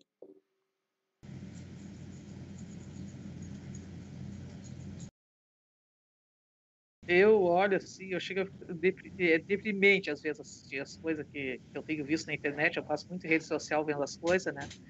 Eu acho que nós estamos no futuro da raça X, já teve muito na moda, agora caiu um pouco para outras raças, começou a Spitz, o Dog francês. Uh, Eu acho que vai ficar os bons criadores e muitos cães que são criadores comerciais vão parar de criar porque vão vender para quem? Eu penso assim. Criação, quem é criador, que eu chamo criador raiz, ele vai vencer qualquer é. parada, vai continuar. Porque entra crise, sai crise, vende. Olha, um, um, fenômeno que aconteceu agora, eu acho que não só na raça X, como em todas as raças, né? A pandemia, ela resultou num boom de procura de filhote enorme. Né? Em casa, as pessoas é, sozinhas resolveram ter um animal de estimação para poder é, é, essa questão eu acho que vai vai dar problema lá na frente porque é muitos animais foram vendidos sem serem castrados, esses animais vão acabar gerando filhotes e, e aí esses filhotes vão acabar é, parando aí no, nos sites de venda, né? E sendo criados sem nenhum critério, né, de, de, de compromisso com o aprimoramento da raça. Então isso para mim eu acho que vai ser um problema lá na frente. Né? Mas uh, eu vejo o futuro da raça com bastante preocupação, né?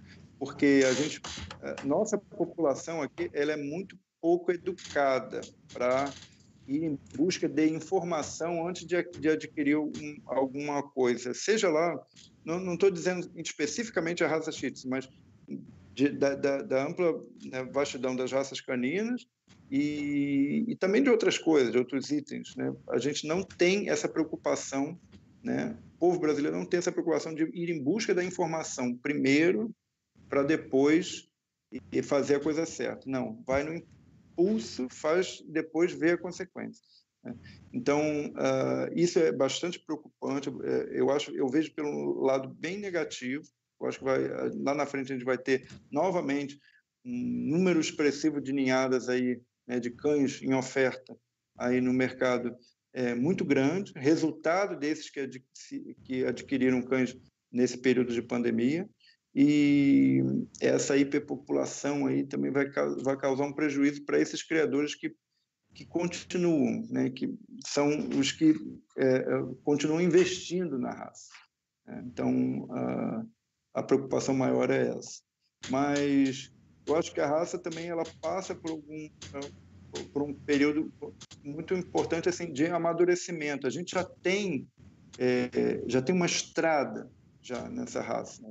é, aqui no país, no mundo e a gente já conhece melhor ela. Então a gente sabe o que busca.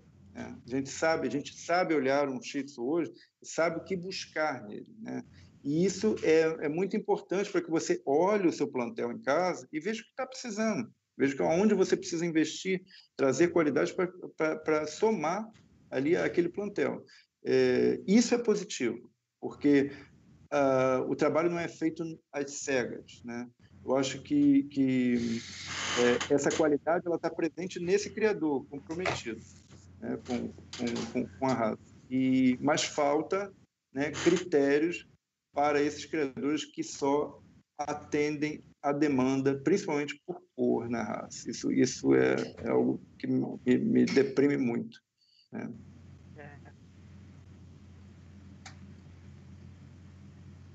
Murilo? Oi. Murilo congelou, Murilo. Eu, eu esqueci a pergunta já. Congelou, Co o Dudu falou tanto que eu não lembrar a pergunta. Eu prometo ser mais suficiente. É, como é que você vê o futuro da raça aí do, nos, nos, próximos meses, nos próximos anos? Vai decair? A qualidade vai se preservar? Como é que você vê o futuro da, da raça aí ao longo do, dos próximos meses? Olha, eu tô na raça há pouco tempo, né? Não, não se compara ao tempo que o Eduardo e que a Rosane estão, mas eu acho que o futuro da raça é preocupante. Tá? Nós temos cada vez mais canis comerciais. Por um lado, pode acontecer que nem a Rosana falou, da raça tá perdendo um pouco de popularidade e os canis comerciais pararem. Ah, eles a... mudam de raça rapidinho. Exatamente, exatamente, exatamente. Pode acontecer isso. Mas eu sou bem apreensivo quanto ao Shih Tzu em si. Tá? Eu acredito que os bons criadores permanecerão. Mas sou bem apreensivo. Beleza. É, tem uma, uns comentários aqui. Manda o, Mar, o, o, Marcelo Santos. Manda um beijão aí pro Marcelo. É,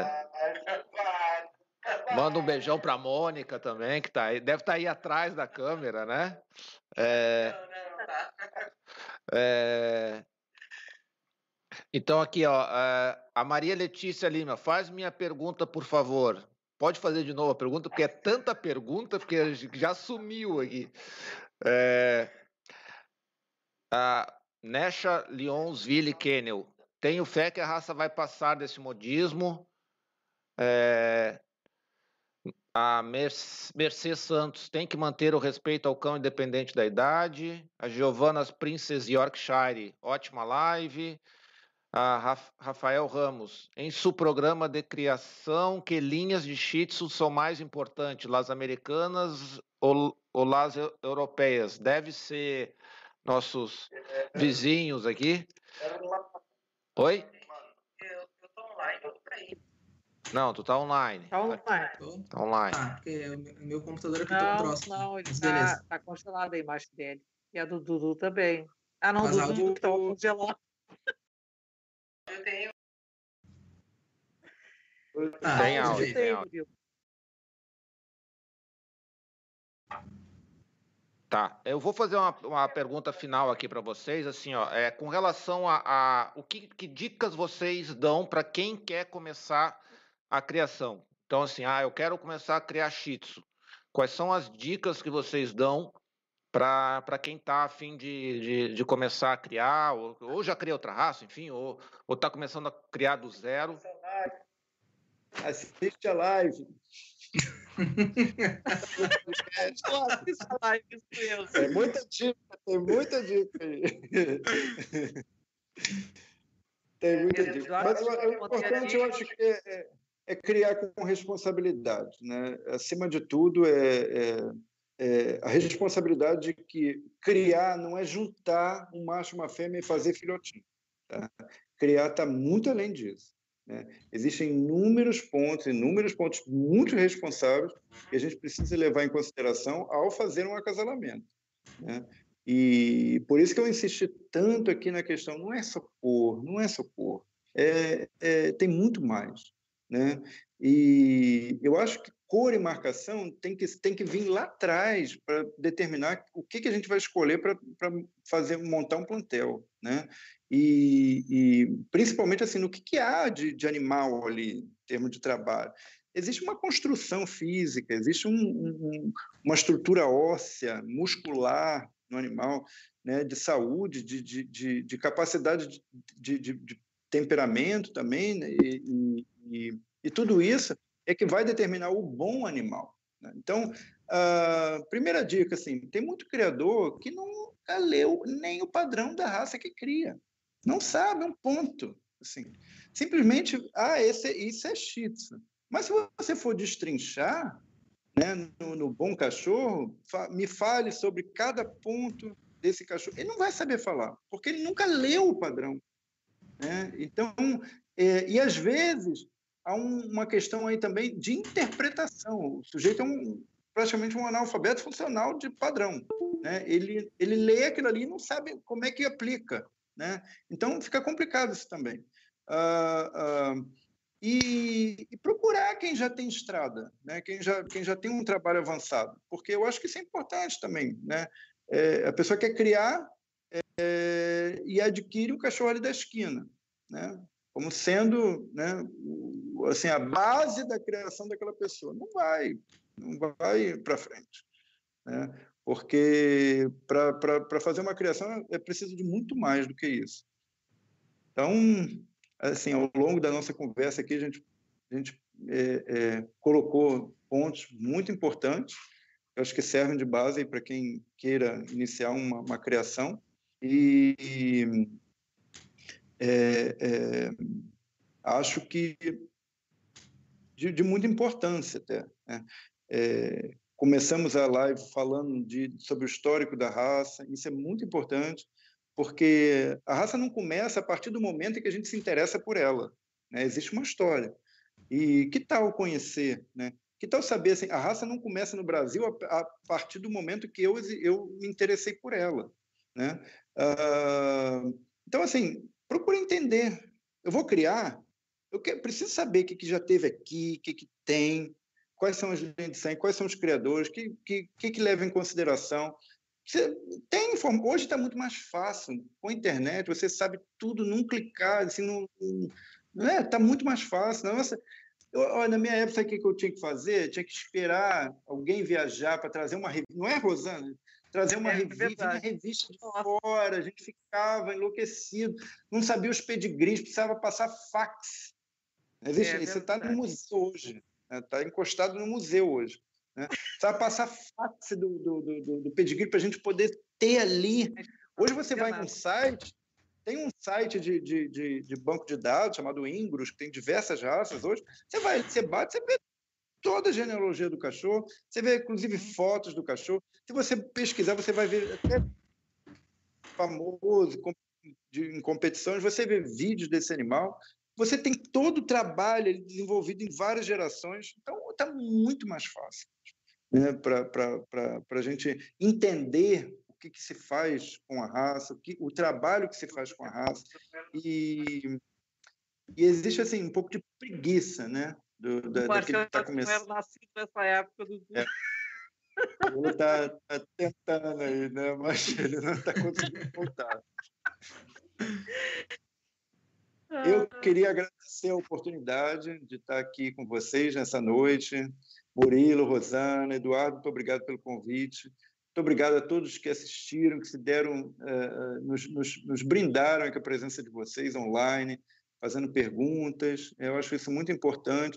É, é, é até uma demonstração de interesse, né, de carinho é, pelos, pelos falantes aqui, pelos palestrantes de hoje, também pela raça, né, que, é uma, que, é, que é o que nos une aqui hoje e, e que a gente só quer o bem. Né? Estamos estamos falando aqui pro, não é uma, uma, uma questão pejorativa. Né? Nós não queremos o mal da nós queremos somente o bem. E é, eu peço desculpas se alguém se sentiu ofendido com alguma resposta, mas é, é simplesmente uma maneira de pensar e é, é, é, isso. A gente colocou ideias aqui de forma bastante positiva, né? para que a raça realmente consiga né, é, é, é caminhar né, fazer o seu caminho em direção ao seu, à sua melhoria, ao seu aprimoramento, né, e a gente, que, que a gente tenha cada vez mais bons e, e, e melhores criadores, né, aí no, incrementando o cenário da sinofilia brasileira. Nada, é um prazer tá, tê-lo aqui hoje, né, para falar um pouquinho aí, do, passar um pouco do seu conhecimento aí para para pra gente. Eu falo... É, porque eu, eu, tenho certeza que se a gente ficar aqui durante 10 horas, vai ter 10 horas vai pra, ter para passar aí pra gente. Né? É... Rosana, então assim, quais são as dicas que você dá para quem quer começar hoje? Assiste a live, como o Dudu falou. Acho que a gente está é, falando bastante sobre a raça aqui. Ah, eu estou vendo perguntas ali, Eduardo. Eu não sei se eu posso responder posso responder rapidinho assim, ó, sobre o quinto dedo que eu vi que uma pessoa perguntou. Eu, eu sugiro que seja tirado esse quinto dedo, ou então a pessoa que, que recebe esse cão, que pega ele, cuide, porque aquele, aquele dedo atrás, tu passa o pente, tu pode grudar naquele dedinho dele que, que tem ali atrás, pode na raça, não tem problema nenhum. O padrão não pede que seja retirado, mas eu sugiro que. Geralmente é o criador que tira né, esse quinto dedo que, com veterinário a que faz isso aí. Outra coisa assim, Imperial Shih Tzu. Não existe hum. Imperial Shih Tzu. O Shih Tzu ele tem um padrão que vai de 4 quilos até mais ou menos 8 quilos, tá?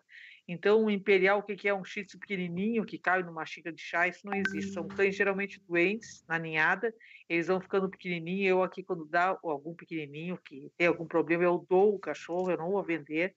Mas tem gente que, que é Imperial Shih Tzu, começa a casalar esses cães, tá? Eu acho que foi isso que a pergunta que eu vi ali. Mas assiste a live, já é, uma, é, um grande começo. Eu acho que a gente pode fazer outra live, tem bastante pergunta ali que eu estou vendo, tá? Eu até estava meio apreensiva para fazer essa live, eu sou meio tímida assim, mas achei legal até o encontro aqui. Obrigado, Edu, obrigado, Murilo, acho que o Murilo se conectou. Não, eu Obrigado, tô aqui Eduardo, ainda. pelo convite. Ah, tá, mas ali aparece só um MV. A minha webcam deu pau. Obrigado, Eduardo, pelo convite. Tá, eu acho que é legal. É, que, é, eu que agradeço aí o, o tempo de vocês aí para Afinal de contas, no, no, são 15 para as 10 do sábado, né? Então, é, eu, eu, que agradeço muito aí por, por vocês. Vou passar a, a pergunta para o Murilo. É, Murilo, quais são as dicas que você dá aí para quem quer começar a criar agora? Gente, como o Dudu e a Rosana falaram, assiste a live. Tenha muita paciência. Não pensa que ser criador é só juntar um cachorro com outro e tu já tens um casal. Vai te tomar tempo, tá? Mas eu sinceramente acho que vale a pena. Eu não me vejo fazendo outra coisa, adoro meus cães.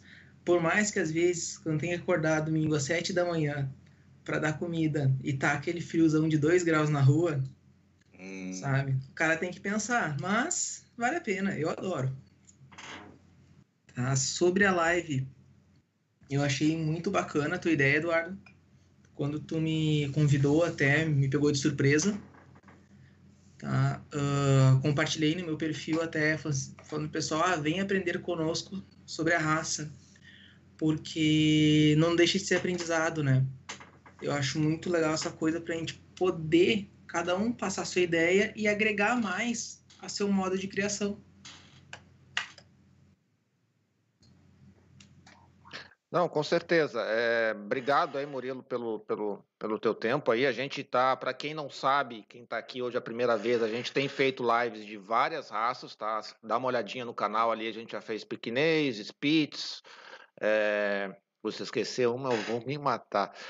É, então, então, mas assim, a gente está fazendo, vai fazer mais lives também, tá? É, então, assim, compartilhem o vídeo, o vídeo vai ficar no YouTube, tá, tá no Spotify, tá? Então, vocês podem, a gente vai subir no Spotify, no, no, no, nos outros agregadores também. Então, todo o áudio vai estar tá no, no, Spotify. Compartilhem bastante aí pro pessoal.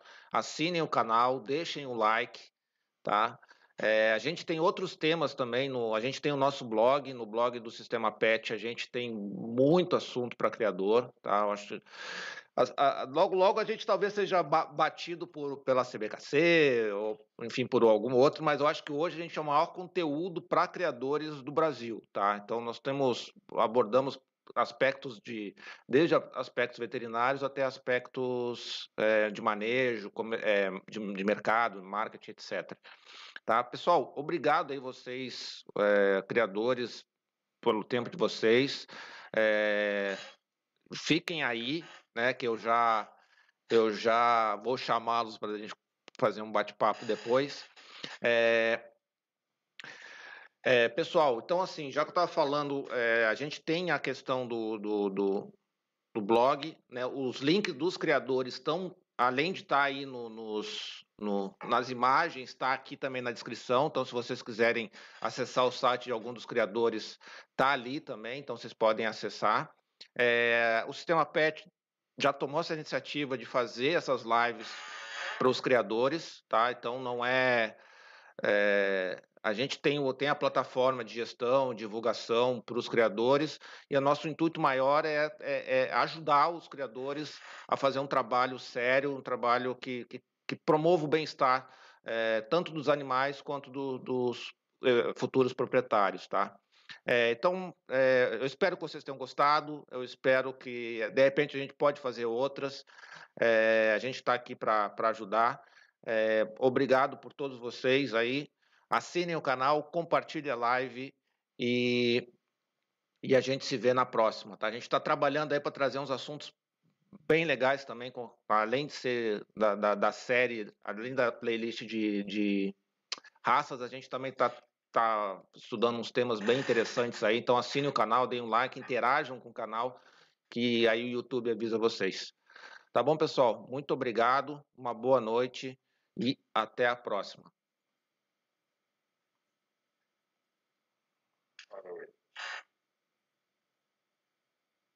Um pouquinho para dar um delay ali.